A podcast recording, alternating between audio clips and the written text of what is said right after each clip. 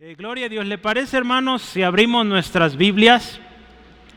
Eh, seguimos orando como nuestro gran intercesor. Eh, pues estamos llegando al final de este capítulo.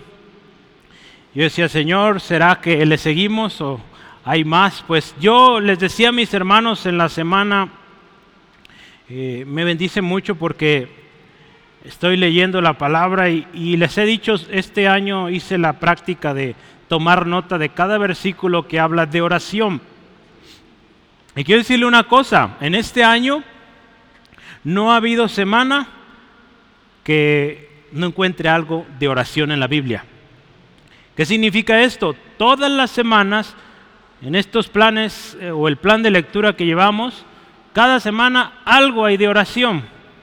Entonces, si algo nos dice la Biblia o nos enseña la Biblia es a orar. Sí, así de fácil. Jesús nos enseñó a orar y hemos estado aprendiendo a través de su oración ahí en Juan capítulo 17. Y esta semana yo quisiera me acompañe en su Biblia y vamos a leer los últimos siete versículos de Juan 17.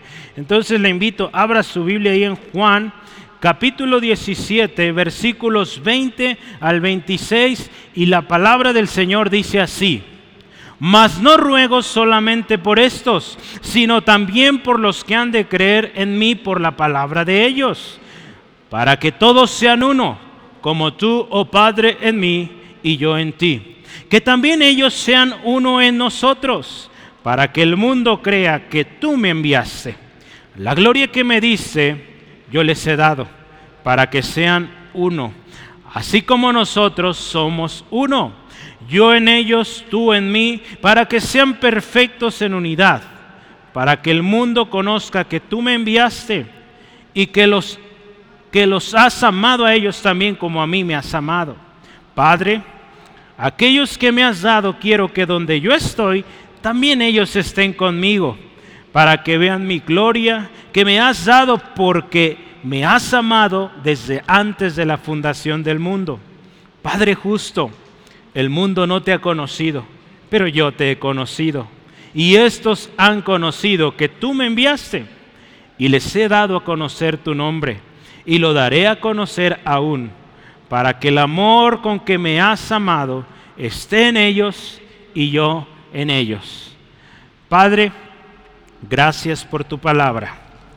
Señor, hoy una vez más acudimos a ti como hijos, a nuestro Padre Celestial, deseando y añorando hoy una vez más nos enseñes a través de tu palabra escrita. Señor, gracias por haber enviado a tu Hijo Jesucristo. Y gracias Jesús porque nos diste ejemplo de una vida de oración Gracias por todo lo enseñado estos días. Y gracias porque, como dice este pasaje, nos enseñarás aún más. Te bendecimos y este tiempo lo ponemos en tus manos. Espíritu Santo, toma el control. Dirige este tiempo y toda la gloria al Rey de Reyes, Señor de Señores, Jesucristo. Amén. Hermanos, Jesús está orando, está llegando al final de su oración y usted y yo seguimos aprendiendo de nuestro gran maestro. Yo le quisiera preguntar si usted ha venido los últimos tres domingos, ¿qué tanto ha aprendido usted de oración? Yo espero mucho. Un hermano decía el otro día, hermanos, el papel tiene grandes beneficios. ¿Por qué? Y él le decía a los hermanos, les hemos dado papel para que escriba. Haga buen uso de ese papel. ¿Sí? E, era una conferencia y les daban papelito para escribir, pero ese día nadie escribía nada.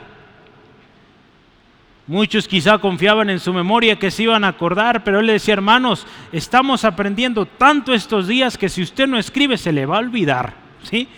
Yo le invito en esas hojitas que les damos, tome nota de los textos, pensamientos, aquello que le llamó la atención, que dijo, voy a leerlo en casa, voy a compartírselo a mi hermano, a mi hermana, a mi hijo. Tome nota, hermano. Yo sé que hemos aprendido muy bien, estamos tomando nota, sígalo haciendo. ¿Sí? Hermanos, de lo que hemos aprendido, fíjese, Santiago escribe esto. Muchas veces no tienen porque no piden. ¿Sí? Dice la palabra ahí en Santiago, lo vemos. Dice, no tienen porque no piden. ¿Y sabe qué pasa? Y si piden, no reciben, dice porque piden mal. ¿Se acuerda? Hace algunas semanas hablamos de eso. Estamos pidiendo mal. Gloria a Dios, Dios nos dice cómo pedir bien. Jesús nos enseña cómo pedir bien. Yo quisiera preguntarle, o preguntémonos cada uno, hermanos, ¿hemos recibido todo lo que hemos pedido, lo que hemos orado? Y cuando pensemos en esto, añadamos una pregunta, ¿cómo estamos pidiendo? Jesús, hermanos, es un ejemplo tremendo de oración. Cuando Jesús estuvo aquí en la tierra, vino, hermanos, como hombre, como usted, como yo, con las mismas tentaciones, los mismos dolores, sujeto a que si se caía, pues se raspaba. Un ser humano, hermanos, como usted y como yo. ¿Sí? Cuando él oró, oró como hombre. ¿Sí? Pero con, un, con una fe tremenda, una confianza en su Padre. Si algo nos enseña Jesús es confianza en su Padre. Aquí en esta oración muchas veces le dice Padre, Padre, Padre. Él tiene la confianza en su Padre. Si usted aún tiene a papá, a mamá, usted tiene la confianza que si va con papá y le dice, papá, necesito, su papá, su mamá va a hacer lo posible para ayudarle. No le digo que va a hacer lo imposible, porque eso no se puede hacer, ¿verdad? Pero va a ir hasta lo, hasta lo que puede para ayudarle, ¿sí? ¿Sí o no, hermanos? Y aquellos que son padres lo hacemos, ¿verdad? Hacemos lo que, eh, lo que está en nuestras manos, buscamos acá, esforzamos, hasta nos cansamos y vamos quizá a veces más allá de nuestras fuerzas comunes y por ayudar a un hijo. Poco no, hermanos. Entonces vea, Jesús cree en su Padre y a su Padre ora. Hermanos, la oración es una herramienta poderosísima que muchas veces se ha desestimado y muchas veces, tristemente, no se usa. ¿Sí?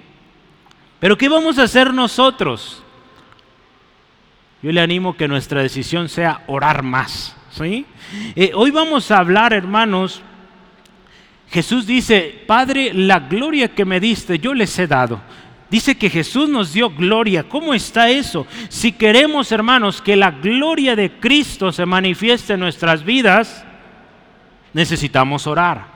Porque ¿qué sucede? En muchos lugares, hermanos, eh, no digo solo iglesias, ministerios, aún familias, han logrado grandes hazañas, pero ¿sabe qué? Han sido basadas en la gloria del hombre. ¿Y qué pasa cuando la gloria del hombre se acaba?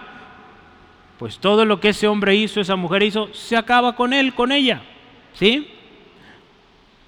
Cuando la gloria de Cristo se manifiesta en un hogar, en una iglesia, en un ministerio, eso va a durar, hermanos. Y por eso es que usted y yo hoy estamos aquí, porque la gloria de Cristo sigue manifestándose en hombres, mujeres fieles que creen en Él. ¿Sí?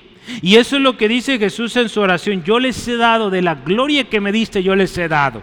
Y esa gloria, hermano, nos ayuda a seguir adelante, a seguir, no importando la persecución, la dificultad, ¿verdad? Como, como nuestros hermanos allá en las misiones, no importando a veces que no hay para comer, la gloria de Cristo con ellos se manifiesta y Dios nunca ha dejado a un hijo, una hija. ¿Sí? Entonces, hermanos, necesitamos empezar a orar más. ¿sí? Necesitamos orar.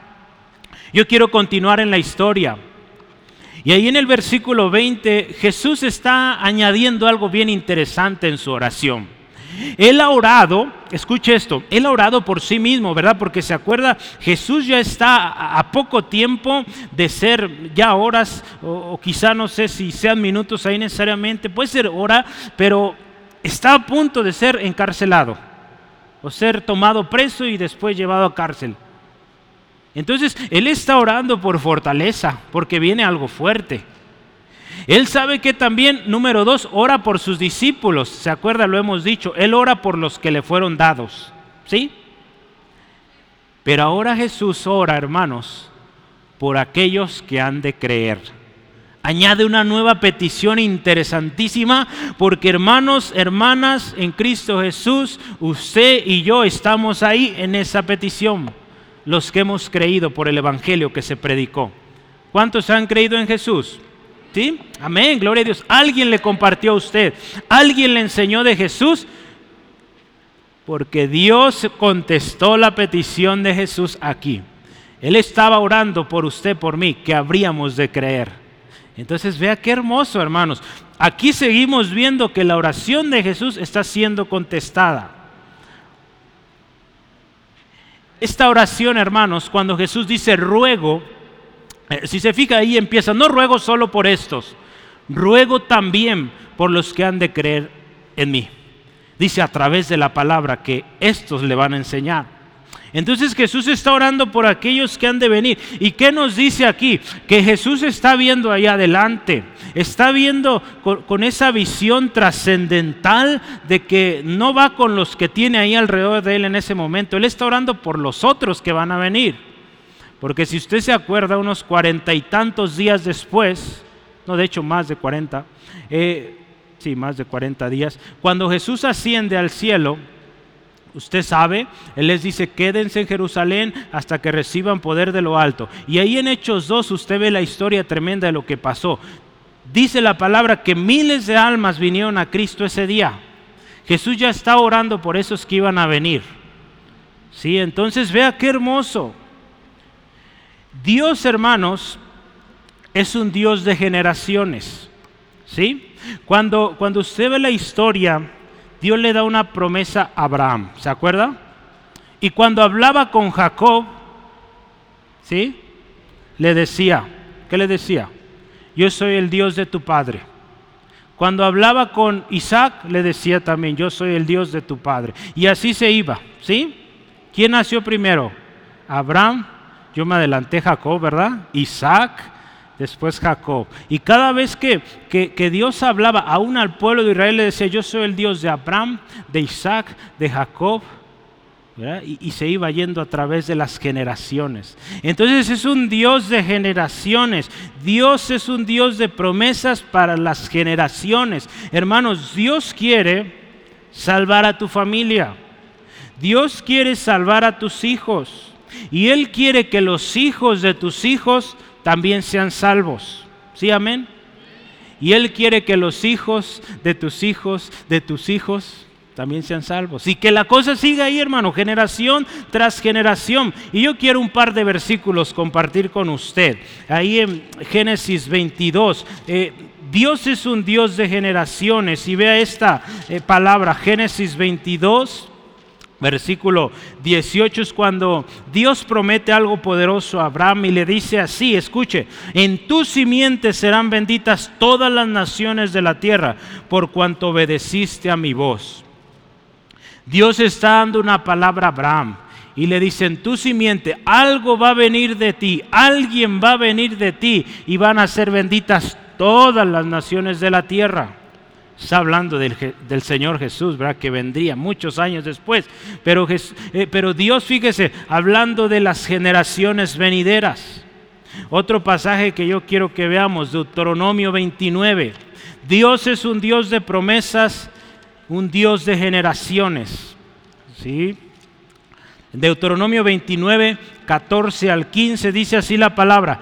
Y no solamente con vosotros hago yo este pacto y este juramento sino con los que están aquí presentes hoy, dice,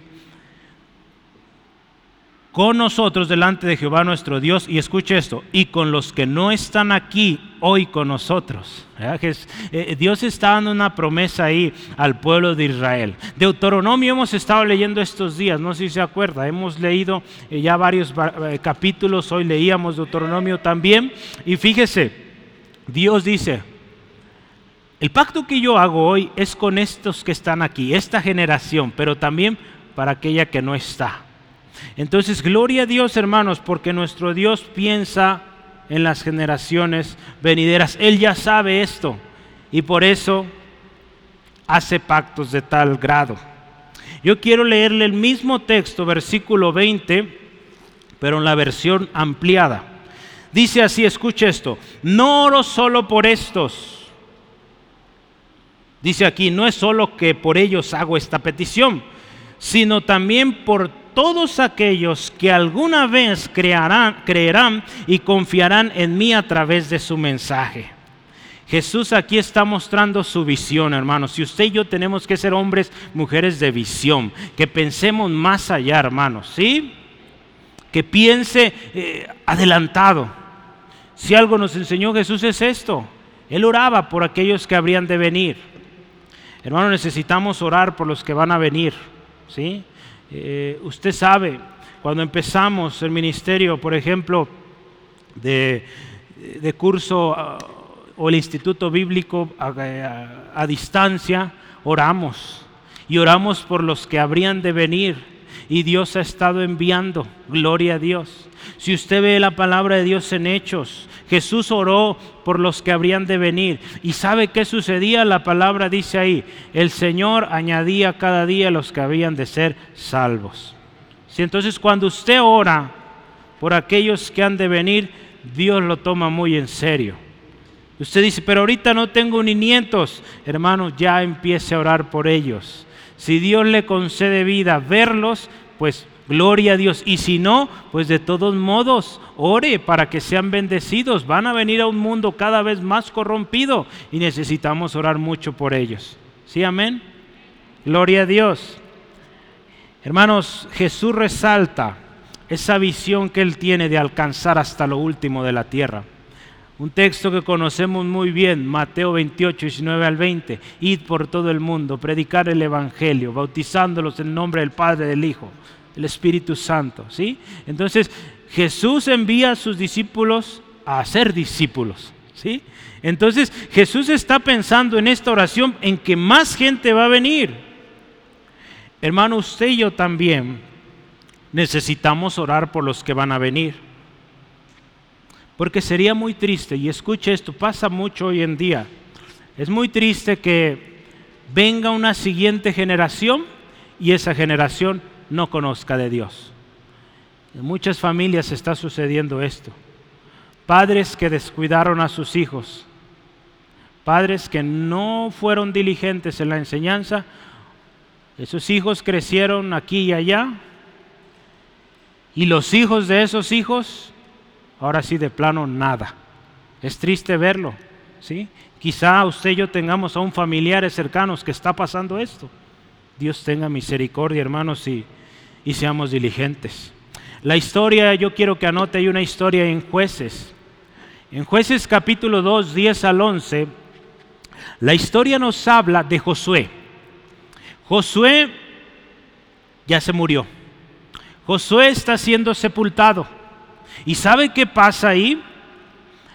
Dice la historia de la Biblia que se levantó una generación que no conoció a Dios. ¿Sí? Y dice que esta generación que no conoció a Dios, ¿qué hizo? Pues adoró a otros dioses. ¿Sí? ¿Qué pasó con esta generación, hermanos? Estos niños que después se hicieron jóvenes, que después se hicieron adultos, tuvieron hijos, no conocieron a Dios. ¿Qué pasó? Sus padres no les enseñaron bien. No les enseñaron temor de Dios, no les enseñaron el nombre de Dios. ¿Y qué pasó? Dice ahí la historia, no conocieron a Dios. ¿Y qué pasó? Pues empezaron a adorar a cualquier cosa, se les ponía enfrente. Qué triste, ¿verdad? Qué triste sería, hermanos, hermanas, que habiendo nosotros, hermanos, usted y yo, conocido a Jesús, habiendo tenido experiencias preciosas con el Señor Jesús, nuestros hijos hermanos terminen perdidos. Que no pase eso con usted, conmigo hermanos. Oremos por los que vienen. ¿Sí, amén? Ore por sus hijos. Ore que sus hijos sean salvos desde chiquitos, hermanos. Ore, Señor, que sea salvo, que este hijo, hija que me diste, un día tome su decisión por ti, Jesús, y que te ame a ti con todo su corazón. Porque si ese niño, hermanos, conoce a Cristo desde temprana edad, créame, ese hijo va a criar hijos que también van para arriba, ¿sí? A la presencia de Dios. Hermanos, preparemos ciudadanos del reino. Hermanos, ¿qué estamos haciendo con la próxima generación? Yo decía, no solo se va a tratar de nuestros hijos, piense también un momento en esas personas que Dios le ha dado en su trabajo, en la escuela, en la iglesia, hermanos. ¿Sí? Hoy en la mañana estábamos platicando de, de la historia, la historia de la iglesia. En particular pusimos algunos eventos de, la historia de Centro Fe Angulo. Y, es, es, interesante ver, hermanos, cómo cuando una iglesia se preocupa por la siguiente generación, vemos continuidad, vemos que la cosa marcha bien. Pero cuando una iglesia no se preocupa por enseñar el que sigue, esa iglesia se acaba. ¿Sí? Entonces, gloria a Dios, hermanos, a través de los años, Dios ha estado preparando el siguiente, el siguiente. Por eso, ¿sabe qué? Yo cuando alguien por ahí me preguntó, un niño, ¿quién va a ser el siguiente? Yo le dije, pues tú, tú vas a ser el siguiente pastor. Entonces yo ya le dije, y ya se está preparando, ahí va. ¿sí? Y varios me han dicho, ¿y quién sigue? Pues tú también vas a ser. No sé, vamos a ocupar varios pastores, hermanos. No solo es Dios, ocupamos varios. Entonces, ore hermanos por la próxima generación y invirtamos en ellos para que esto no se acabe y Guadalajara siga siendo bendecida por esta iglesia y por cada uno de ustedes, hermanos. Jesús oraba y rogaba, dice aquí, por aquellos que habían de creer. Y algo que llama la atención el versículo 21 dice, para que sean unos. Hay algo bien interesante porque en este texto Jesús va a hacer mucho énfasis en esto. Dice, para que sean uno. Van a venir más, pero que esos que vengan sean uno con los que ya están. Jesús hace énfasis en la unidad con el cuerpo de Cristo, hermanos. Jesús está consciente que van a venir muchos más, miles más, y que se necesita unidad para que ese mensaje se siga predicando. De otra manera ese mensaje se acaba. ¿Sí? Esta petición, hermanos, ¿sabe qué? ha sido contestada. Gloria a Dios. Dios escuchó esta petición de Jesús y hoy usted y yo seguimos al mismo Cristo. ¿Sí, amén? Ahí en Hechos 2, 42 al 47 se empieza a cumplir esta petición porque dice la palabra que Pedro se levanta y comienza a predicar y tres mil almas se convierten a Cristo. No solo fueron tres mil, pero hay muchos miles más, porque normalmente se contaban los adultos, había muchos jóvenes, niños, un número tremendo se, se añadió. ¿Y sabe qué oraba Jesús? Eh, bueno, lo acabamos de leer, él oraba que fueran uno. Y si usted ve ese texto, Hechos 2, 42 al 47, allá arriba están, están hablando de esto, por eso grité. Allá en tercer piso están hablando de esto. ¿Sí, Liz? Sí, ¿verdad? Hoy es el, día de Hechos 2.42 para los adolescentes, o la semana pasada empezaron, ¿verdad? Eh, ¿Cuántos les tocó probar los duritos la semana pasada? ¿Alguien le dieron? Por ahí algunos manos están aprendiendo a compartir y tener en común todas las cosas. Pues esto estaba pasando ahí, hermanos. En Hechos 2.42 al 47, eh, Dios está contestando esto de que sean uno. Los cristianos que se iban añadiendo, dice la historia ahí, que si tenían posesiones vendían y, traían el dinero a los apóstoles y lo repartían en los que tenían necesidad. Un mismo sentir, un mismo corazón, hermanos. Jesús oraba por esto y sabe que Dios contestó y sigue contestando. Necesitamos ser unos, hermanos. Uno. Pero meditemos unos momentos. ¿Qué ha pasado, hermanos? Porque fíjese, Jesús oró por unidad, pero muchas veces vemos algo distinto hoy en día. ¿Qué pasó? ¿Por qué la unidad se rompe? Jesús si se fija ahí nos pone el ejemplo. Dice, Padre, que sean uno. ¿Sí? Dice, que todos sean uno. Como dice, como tú, oh Padre, en mí y yo en ti. Jesús está poniéndonos ahí el estándar, que seamos uno como Él y el Padre. ¿Sí? Hermanos, ¿por qué muchas veces no se guarda la unidad? ¿Será que a veces nos despegamos de la vid? ¿Se acuerda lo que leímos en el libro? Separados de Él no podemos. Necesitamos estar en Él, permanecer en Él, permanecer en su palabra. De otra manera nos separamos y esto se acaba. Entonces muchas veces, hermanos, les decía hace rato, hemos puesto más nuestra mirada en la gloria del hombre que en la gloria de Cristo. Y por eso la cosa no funciona cuando vemos al hombre. Por eso yo le invito y le animo siempre, ponga su mirada en Cristo. ¿Sí? El hermano Bed puede fallar, es humano también, pero Cristo no falla. ¿Sí? Entonces, en Él, hermano, nuestra mirada. ¿Sí? Y oremos los unos por los otros. Cuando usted está pegado a Cristo, Jesús le dice, nos dice, que vivamos en amor, que nos amemos unos a otros, pero primero nos pegamos a Él para que podamos amarnos y ver y ser uno. ¿Sí? Hermanos, como cuerpo, como iglesia, todos necesitamos ser uno. Y dice aquí ser uno con el Señor Jesús, con el Padre, con el Espíritu Santo. Hermanos, Jesús, eh, eh, escuche esto, Jesús pudo cumplir su ministerio, ¿sabe por qué? Porque vivió pegado a su Padre. Jesús, hermano, ¿sabe qué? Siempre estaba orando. Y sabe que también Jesús vivía pegado con el Espíritu Santo. ¿Sí? Déjenme ver si lo tengo ahí, no. En Mateo 4.1 usted ha escuchado esta historia. Dice que Jesús fue llevado por el Espíritu al desierto para ser tentado. Desde el inicio de su ministerio Jesús, como hombre, acuérdese, vino a la tierra y fue hombre, como usted, como yo. Pero él dependió del Espíritu Santo para caminar. Dependió de su Padre, siempre estaba orando, orando, orando. Y el Espíritu Santo en él lo sustentaba. Cuando fue al desierto, el Espíritu Santo con él sustentándolo. Cuando fue a la cruz del Calvario, en esta oración, el Espíritu Santo está en él y aún guiándolo a orar. Vea el rol tan importante del Espíritu Santo en nuestras vidas. Nos va a sustentar, acuérdese, cuando Jesús se va al cielo, cuando se va a la presencia del Padre, Él da esta promesa y les dice, no los voy a dejar solos, les voy a dejar a otro consolador. Él va a estar con ustedes. Hermanos, lo necesitamos y necesitamos estar pegados porque de otra manera se acaba la unidad. En muchos lugares por eso se acaba la unidad, porque no están viviendo unidos, no están viviendo en el Espíritu.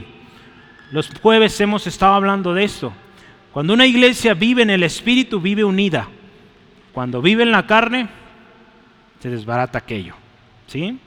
Como iglesia necesitamos vivir en esta misma unidad, hermanos. Lo último que dice aquí Jesús, y esto lo va a repetir varias veces, el versículo 21, última parte, dice, que ellos sean uno en nosotros para que el mundo crea que tú me enviaste.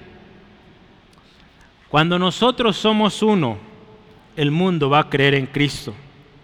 Jesús está orando por los que vienen, acuérdense, está orando por los que van a creer y sabe que Él ora que haya una unidad tal que cause un efecto atractivo, contagioso para que otros crean en Él. Gloria a Dios, hermano. La unidad que usted y yo vivimos, hermanos, va a ser contagiosa. Otros van a querer vivir en esa unidad, en esa armonía, porque hoy el hombre organiza clubes, organiza comunidades, está de moda esto, pero no funcionan porque no está ahí el Señor Jesús, no está ahí guiando el Espíritu Santo. Pero cuando el Espíritu Santo guía algo, hermanos, eso está para durar. ¿Sí? Entonces necesitamos, hermanos, esa unidad con, con, nuestro Señor Jesucristo, esa unidad con el Padre y con el Espíritu Santo. Ahí en Juan 13:35 Jesús dice esto, en esto conocerán, escuche esto, todos que sois mis discípulos, en que se aman o que si tuvieren amor los unos por, por los otros. No va a haber duda, hermanos, dice aquí, todos conocerán que somos discípulos de Cristo, que somos de Cristo cuando vivimos en unidad. Muchas veces la gente no cree, hermanos, porque el Cristo que presentamos es muy distinto al que hemos leído en la Biblia. A veces el Cristo que usted y yo estamos presentando es un Cristo que vive en peleas y ese no es el Cristo que está aquí. El Cristo que estamos hoy estudiando vivía unido al Padre, vivía en comunión con el Espíritu Santo y amaba a sus semejantes. A veces decimos creer en ese Jesús, pero nuestros actos no lo revelan. ¿Qué le parece si empezamos a seguir al verdadero Jesús? Al que está descrito aquí en la palabra de Dios, que vivía en unidad con el Padre, con el Hijo, eh, con el Espíritu Santo, perdón. Hermano, necesitamos esto y esto tiene que ser un cambio urgente. Como iglesia lo necesitamos porque la gente dice aquí, Jesús lo dejó claro, van a creer cuando ustedes vivan en unidad. En Cristo, hermanos, quiero decirle, podemos y debemos ser uno. Porque fíjese, en el mundo, sin Cristo, es difícil ser uno. Y aparentemente a veces parece que se juntan y logran algo, pero después un desacuerdo y se acabó aquello. Pero si usted y yo estamos en Cristo, podemos ser uno y hasta el final, por la eternidad, pero pegados a Jesús. Si nos separamos de Él, la cosa se, se desbarata. Entonces, hermanos, ponga su mirada en Cristo, ¿le parece? No me ve a mí. Yo sé que usted tiene ojos, es humano como yo y va a verme, ¿sí? Pero que su mirada más importante esté en Cristo. Y ore por mí, le invito. Ore por aquel hermano que sirve, que ministra, ¿verdad? Para que pues se mantenga y le eche ganas. Pero no confíe o no ponga su confianza en el hombre, ponga su confianza en Cristo. ¿Sí? Por eso yo le animo, cuando venga conmigo, yo siempre procuraré y buscaré llevarlo aquí, a la palabra. ¿Qué dice Dios? ¿Sí? No qué digo yo. ¿Qué dice Dios? ¿Sí? Le voy a decir, la palabra de Dios dice esto. ¿Qué le parece si creemos lo que Dios dice? ¿Sí? Gloria a Dios. Vamos adelante. El mensaje, hermanos, que Pablo dio a los eh, Gálatas era un mensaje con ganas, fuerte. Hace unas semanas lo, lo, estudiamos y me la pensaba leerlo, pero es que está en la Biblia, hermanos, y pues hay que leerlo. Gálatas 5, 14 al 16. Los Gálatas estaban teniendo problemas también, como toda iglesia. Y Pablo les da una, una reprendida ahí y les dice, porque toda la ley en una sola palabra se cumple. Amarás a tu prójimo como a ti mismo. En eso. Hay que amar a los demás. Pero dice el versículo 15, pero si os mordéis y os coméis unos a otros, dice, mirad también que no os consumáis unos a otros. El andarnos peleando, hermanos, nos consume, nos acaba. ¿Sí? No, no podemos seguir si vivimos en peleas. No. Si se fija el versículo 16 lo añadí porque es importante. Digo pues, andad en el Espíritu y no satisfagáis los deseos de la carne. Cuando hermano nosotros vivimos en unidad, esa unidad es posible solo cuando andamos en el Espíritu. Porque si andamos en la carne, ¿sabe qué hace la carne? Nos hace andar en pleitos. Ese es el fruto de la carne, vivir en pleitos, borracheras y tantas cosas, ¿verdad? Que salen ahí. Pero una de las cosas que viene, griterías, ira, peleas. Alguien que vive así no vive en el espíritu. ¿Sí? Y tenemos que saber identificarlos, ¿sí? Hermanos, Jesús ruega por los que han de venir. Y ahora dice esto, fíjese, la gloria que me diste, yo les he dado. Esto está poderoso, esto eh, hermoso lo que Jesús hace aquí. Vea, 22, dice, yo, dice, la gloria que me diste, yo les he dado. Y otra vez dice, para que sean uno Necesitamos la gloria de Cristo en nosotros para que seamos uno, hermanos. Yo lo decía hace rato, si una iglesia, si un ministerio se forma con la gloria del hombre, eso está destinado al fracaso. ¿sí? Pero si un ministerio, una iglesia se funda en la gloria de Cristo, esa cosa va a durar. Porque la mirada está en Cristo y no en el hombre. Hoy en día muchas instituciones eh, han fundado toda su confianza en una persona y el día que esta persona o muere o se va o, renuncia o falta, falla, aquello se destruye. Hermanos, tengamos cuidado, ¿sí? Y recordemos, hermanos, que necesitamos a Cristo. Existen incontables ejemplos de organismos que se han formado por la gloria del hombre. Al final, tarde o temprano, estos faltan y sabe las consecuencias son horribles, tristes, se desmorona todo, causa estragos. Lo más triste es que afectan a mucha gente. Y una vez más aquí Jesús dice que sean uno. Él vuelve a poner la norma y dice que sean uno, Padre, como tú y yo somos uno. ¿Sí? Versículo 22, vea. Yo les he dado, dice la gloria que tú me diste, yo les he dado para que sean uno. Escuche esto, así como nosotros somos uno. Otra vez Jesús dice, Padre, otra vez, que sean uno, como tú y yo somos uno. Cuando usted y yo pensamos en la gloria de Cristo, y si yo le pregunto cuál es la gloria de Cristo, vamos pronto a decir, pues, eh, su trono, eh, su majestad, Él está ya en gloria. Pero ¿sabe qué también es la gloria de Cristo? Es aquello que Él nos enseñó. Jesús nos enseñó a ser humildes. Jesús nos enseñó a ser serviciales, a servir a otros, ¿verdad? ¿Qué más nos enseñó? Nos enseñó el perdón, nos enseñó a ser fieles. Muchas cosas que Él nos enseñó. Y si nosotros seguimos ese ejemplo, vamos a ser uno. ¿Por qué muchas veces se deshacen eh, los organismos? Porque hay uno que se cree más que los demás.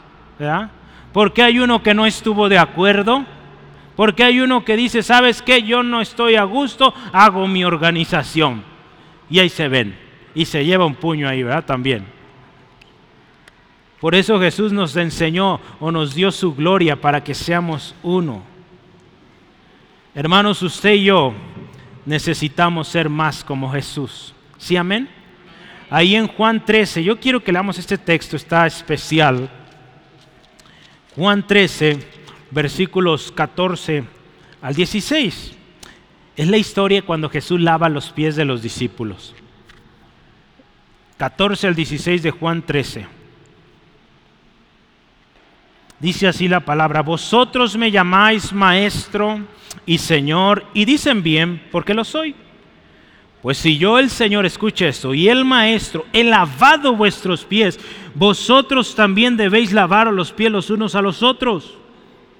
Dice Jesús, porque ejemplo les he dado, para que como yo os he hecho, vosotros también hagáis.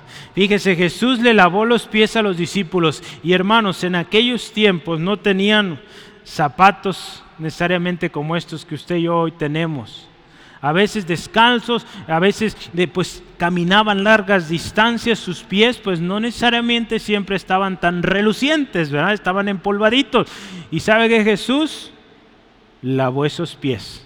Y nos dio una enseñanza tremenda de humildad, de servicio. Y él al final les dice, el Señor, su maestro, les lavó los pies.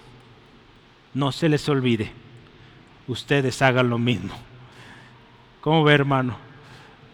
Yo creo que un día vamos a hacer eso. ¿Le parece? Si un día lo hacemos, lavarnos los pies los unos a los otros. De manera simbólica es algo que, nos enseña, nos da tremendas enseñanzas. Algún día lo vamos a hacer. ¿Alguien ya lo ha hecho? En algunas iglesias se practica cada cierto tiempo esto.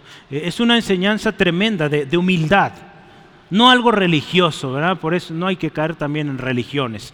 Hay que hacerlo todo con sentido y con base, ¿sí? Pero vea, Jesús enseñó, cuando hermano, mire, cuando nos despojamos de títulos, de posiciones, de, yo soy el grande aquí, del reconocimiento. Hermano, vamos a ser más como Jesús. Y sabe que cuando hacemos esto, vamos a poder vivir en unidad.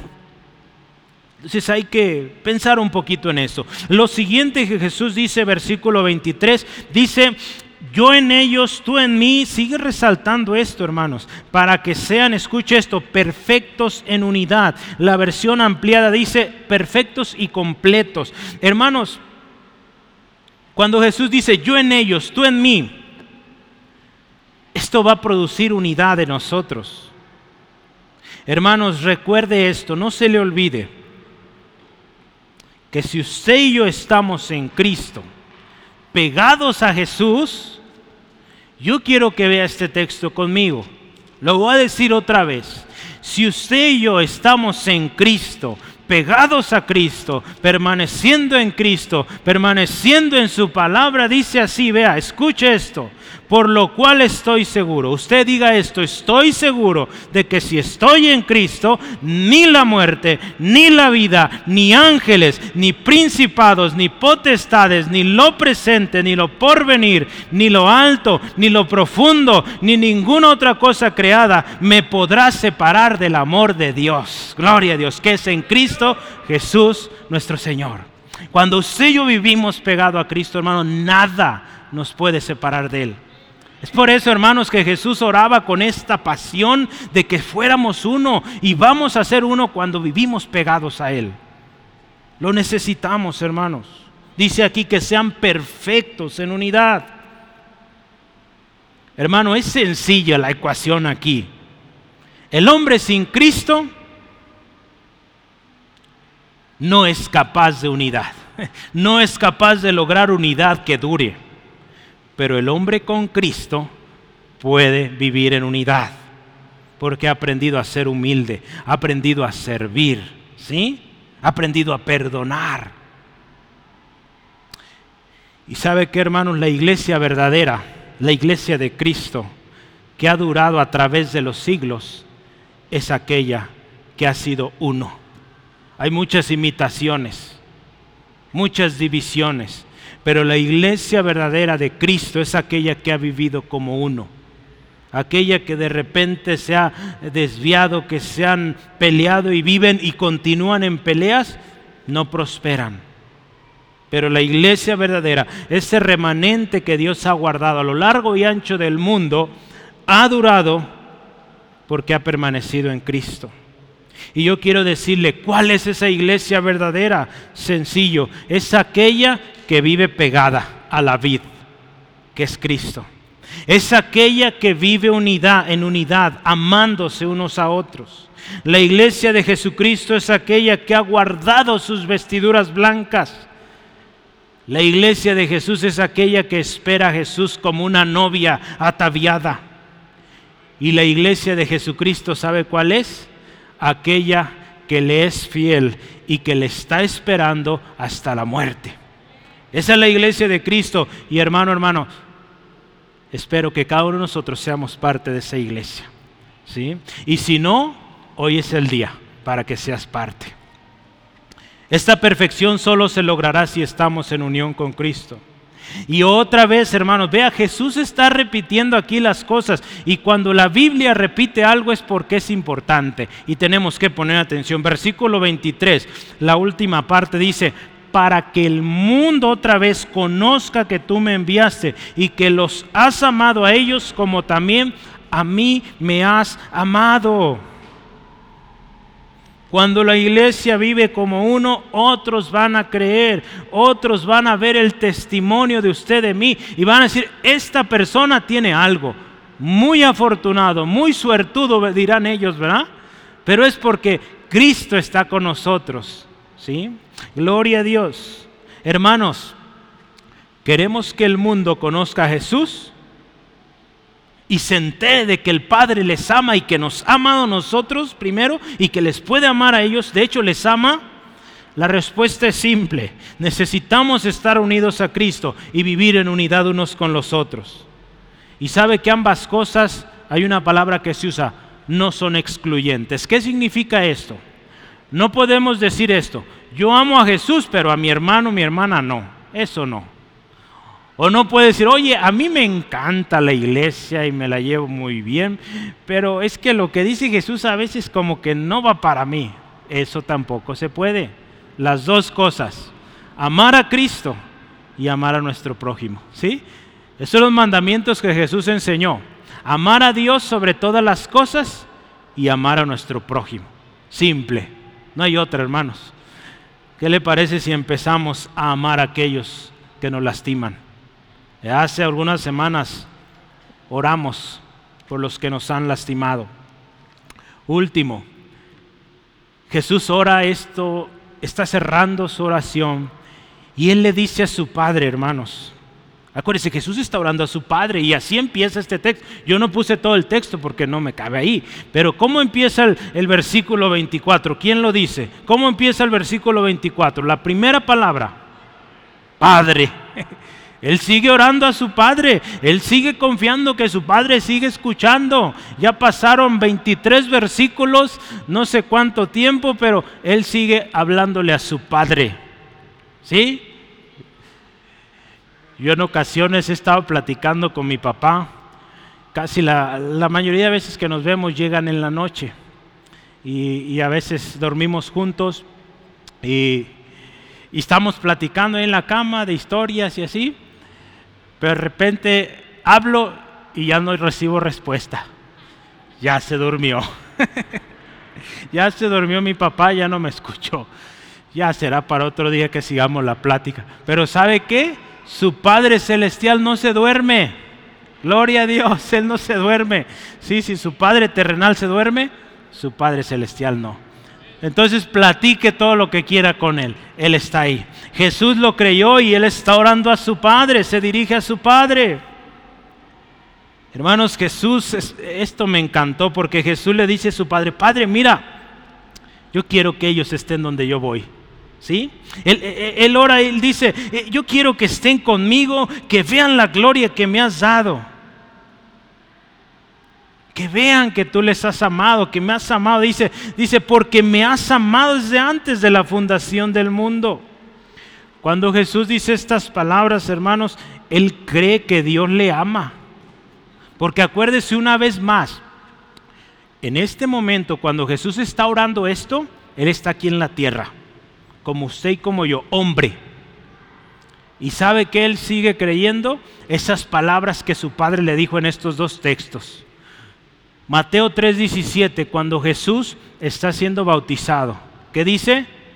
Este es mi Hijo amado en quien tengo complacencia.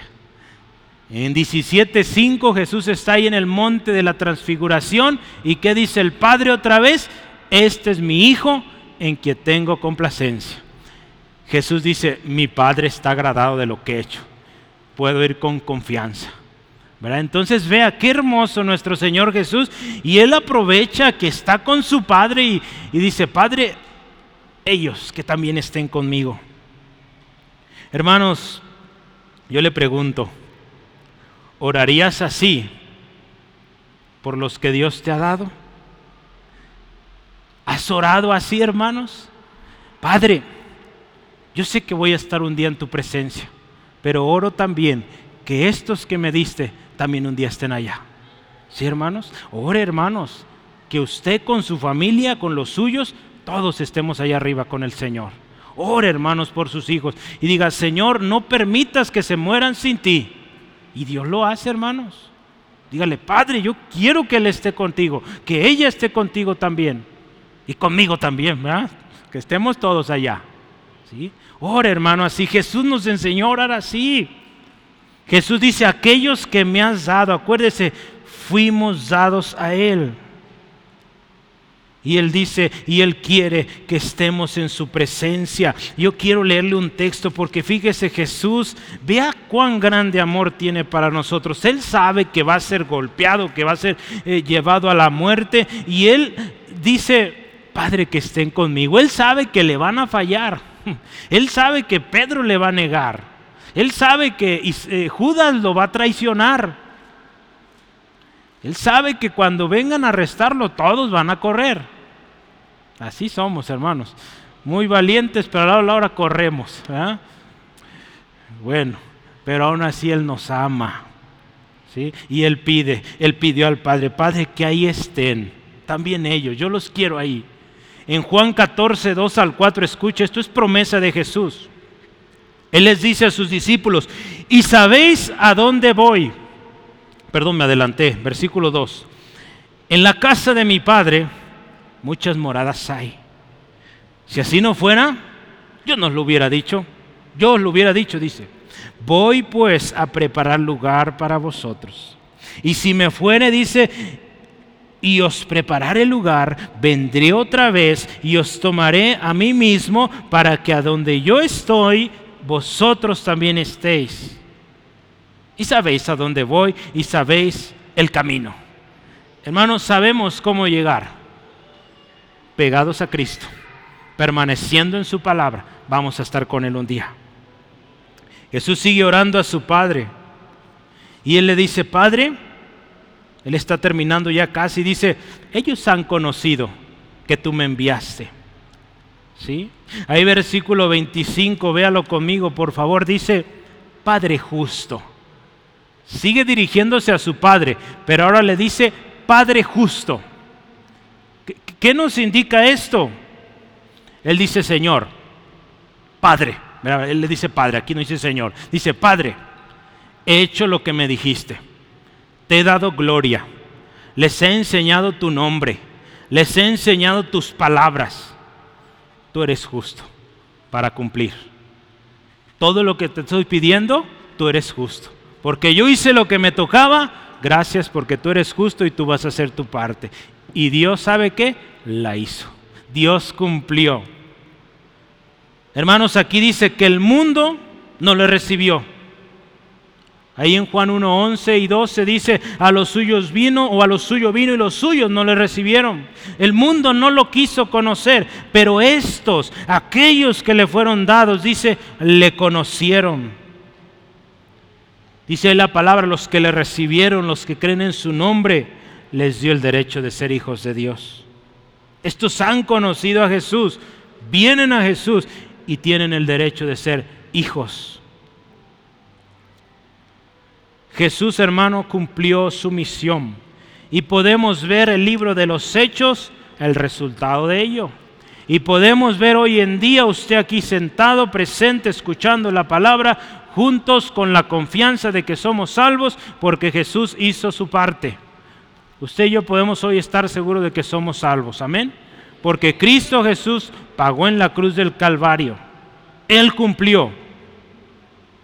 Cuando Jesús, hermanos, también hace una pregunta a sus discípulos.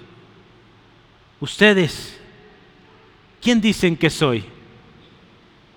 Y Pedro, tú eres. Mira, yo, quiero que lo veamos, porque esto, esto los quiero que lo leerlo textual, ¿verdad? Eh, Pedro le dice, Señor, ¿a quién iremos? Eh, tú tienes palabras de vida, tú eres el Cristo, el Hijo del Dios viviente, pero yo quiero que vea estos dos textos, porque eh, Jesús, imagínense, en su mente humana quizá, él decía, ¿cómo estará el corazón de mis discípulos? ¿Qué pensarán de mí? Vea qué dice aquí. Mateo 16, 15 al 17. Aquí algo está sucediendo mucha gente se empieza a apartar de Jesús. Y él le dice, versículos 15, ¿va? dije, él les dijo, ¿y vosotros quién decís que yo soy? Respondiendo Simón Pedro, tú eres el Cristo, el Hijo del Dios viviente. Entonces respondió Jesús, bienaventurado eres Simón, hijo de Jonás, porque no te lo reveló carne ni sangre, sino escucha esto, mi Padre que está en los cielos.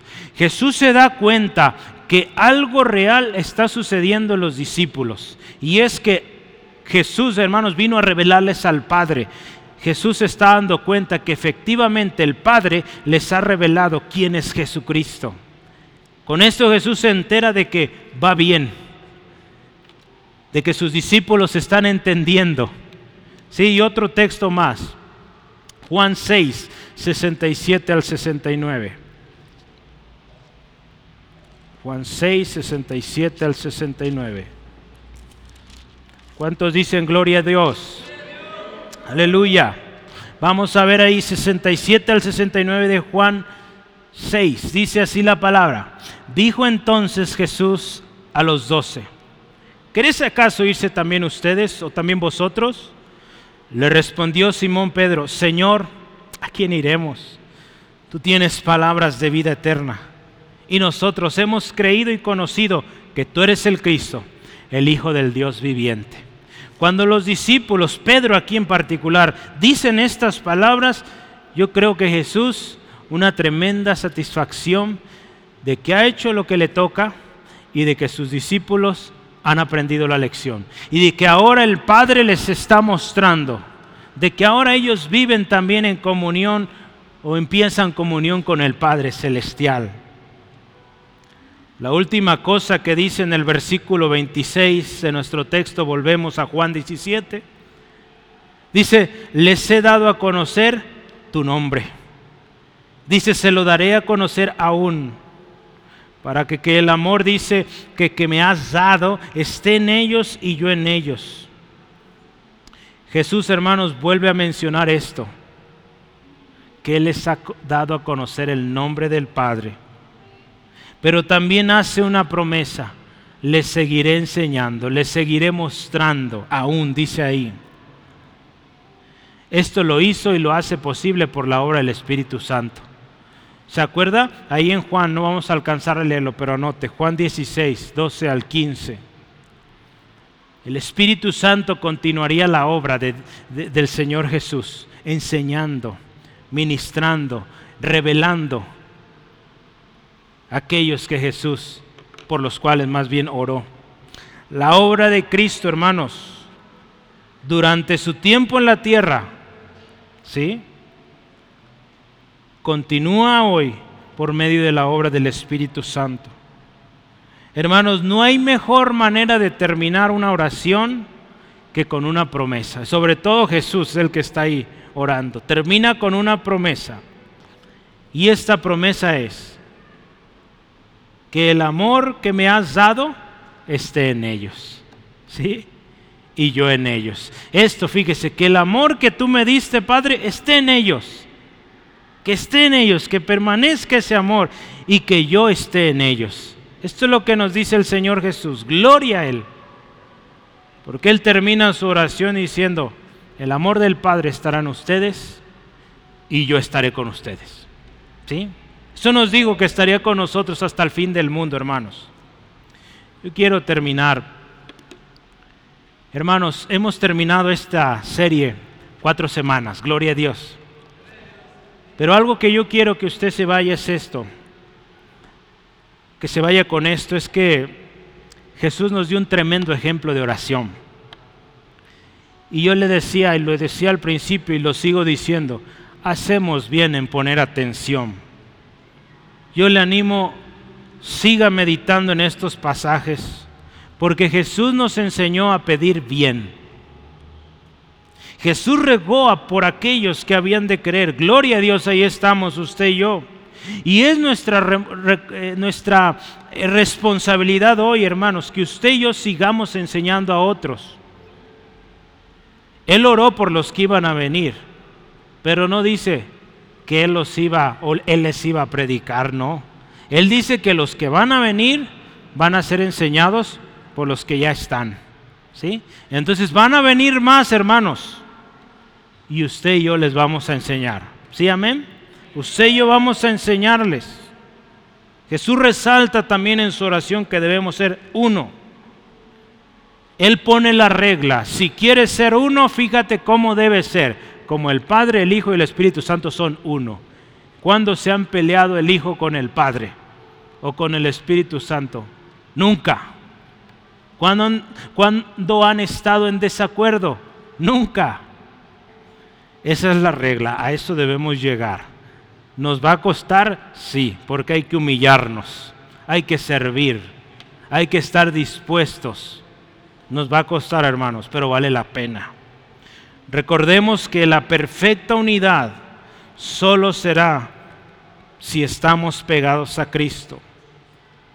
Si Cristo está en nosotros, hermanos, podemos vivir en unidad, tenemos esperanza otros van a venir a Jesús y al final sabe qué va a pasar.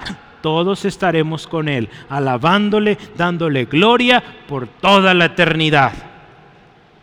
Yo quisiera hoy invitarle a acercarnos a Cristo, hacer un compromiso de orar y permanecer pegados a Él. ¿Sí?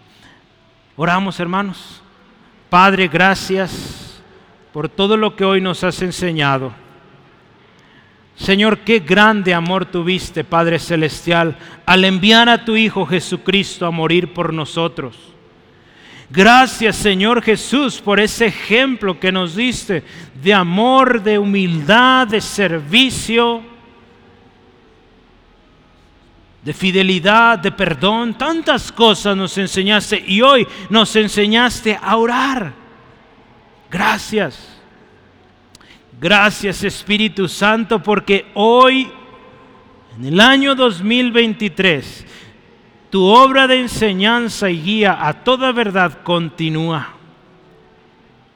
Señor, hoy te damos gracias por todos aquellos que nos diste. Hoy te damos gracias, Dios, por aquellos que vendrán, por la palabra que habremos de enseñar. Hoy, Señor, también, si en nosotros ha habido descuido, que muchas veces no hemos vivido en unidad, que nos hemos revelado, que no hemos querido ser parte, hoy te pedimos perdón, Dios, y que, Señor, vivamos en unidad Señor, porque tu palabra es tan clara que si vivimos en unidad, otros van a creer. Perdónanos por no haber vivido así. Y hoy, Señor, queremos comprometernos a vivir primero pegados a la vid, pegados a nuestro Señor Jesucristo, vivir en unidad con el cuerpo de Cristo. Y gracias porque vendrán otros a ti, Jesús. Espíritu Santo, ayúdanos, enséñanos para que con nuestra vida demos gloria a Cristo, demos gloria al Padre y cumplamos nuestra misión aquí en la tierra. Que al final de nuestros días podamos decir, Padre, te di gloria aquí en la tierra, he acabado lo que me diste que hiciera. Gracias Dios por la fortaleza para hacer esto. Hermano, hermana, amigo, amiga, que te sientes despegado, despegado de la vid, ¿sabes que Jesús oró por ti también, para que conocieras que Jesucristo fue enviado por el Padre para perdonarte de tus pecados y salvarte pero tú tienes que tomar una decisión. Si hoy te sientes desconectado, que, que no hayas tu lugar, sabes, yo quiero invitarte y conéctate, pégate a Jesús y vas a ver el fruto verdadero que puedes dar. Podrás ver que hay un propósito para tu vida, que hay un plan que Dios tiene para ti, pero pégate a Cristo hoy si lo quieres hacer, yo te invito, toma la decisión y dile así, Señor Jesús, yo quiero estar pegado a ti. Hoy reconozco que soy pecador y que necesito de un Salvador. Primero, hoy te pido perdón por todos mis pecados. Soy pecador, lo reconozco. Y hoy creo, creo en ti Jesús, que eres el único que me puede salvar. Y ahora te digo, Jesús, sé mi Señor, mi único Señor de ahora en adelante. Quiero vivir para ti, seguir tu ejemplo. Y gracias, porque la petición que hiciste al Padre hoy se cumple en mí y en los que me has dado también, porque voy a orar por ellos. Te doy gracias en el nombre de Jesús. Amén, aleluya. Gloria a Dios, hermanos, hermanas permanezcamos en Cristo. La próxima semana